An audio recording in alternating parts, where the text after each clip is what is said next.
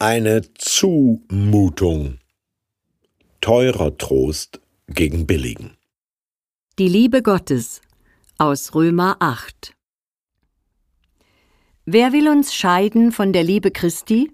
Trübsal oder Angst oder Verfolgung oder Hunger oder Blöße oder Gefahr oder Schwert? Wie geschrieben steht, um deinetwillen werden wir getötet den ganzen Tag wir sind geachtet wie Schlachtschafe. Aber in alledem überwinden wir durch den, der uns geliebt hat.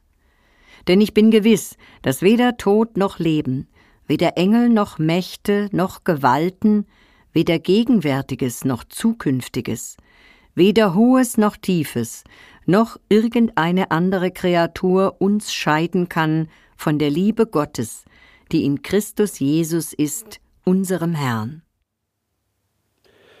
Sie hatten ihre sechsjährige Tochter am Ufer des Waldsees höchstens fünf Minuten aus den Augen gelassen.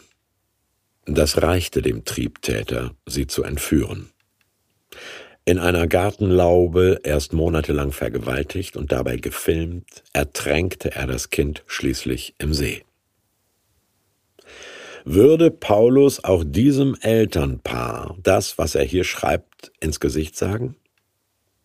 All den KZ-Überlebenden, Kriegsflüchtlingen, den Folteropfern der vielen Terrordiktatoren früher wie heute? Den Eltern schwerstbehinderter Kinder, den Unfallinvaliden, Krebskranken, den Suizidgefährdeten? Ist dieser millionenfach und seit 2000 Jahren bei Beerdigungen rezitierte Text ein billiges Trösterchen oder eine Zumutung im Wortsinn. Der Zuspruch und Mutanfall, dass Gott selbst in Christus mitleidet, mittrauert, mit aushält, dass es kein namenloses, sondern nur namhaftes Leid gibt? Paulus sortiert das Elend ja nicht nach schuldhaft und schicksalhaft entstanden. Ich bin gewiss, verspricht er keine fromme Unfallversicherung, keine Securitas, sondern bekennt eine Certitudo, eine Gewissheit im Sinne von ich bin aus Erfahrung zuversichtlich vertrauend. Wen meint er mit irgendeine Kreatur in der Aufzählung unvorstellbarer Leidverursacher? Sich selbst? Das schreibt ja der Ex-Geheimdienstkiller Paulus. Er war ja mal Täter, konnte sich vor Scham nicht mehr in die Augen schauen. Dann vergewissert der Text die verwaisten Eltern auch gegen ihre Selbstvorwürfe? Nicht mal du selbst und deine Schuld können dich scheiden von der Liebe Gottes, die in Christus Jesus ist?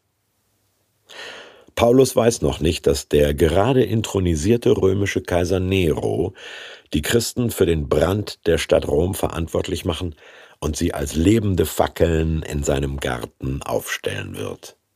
Ein Pogrom im Jahre 64, bei dem auch der Trostbriefschreiber selbst qualvoll zu Tode kommen wird.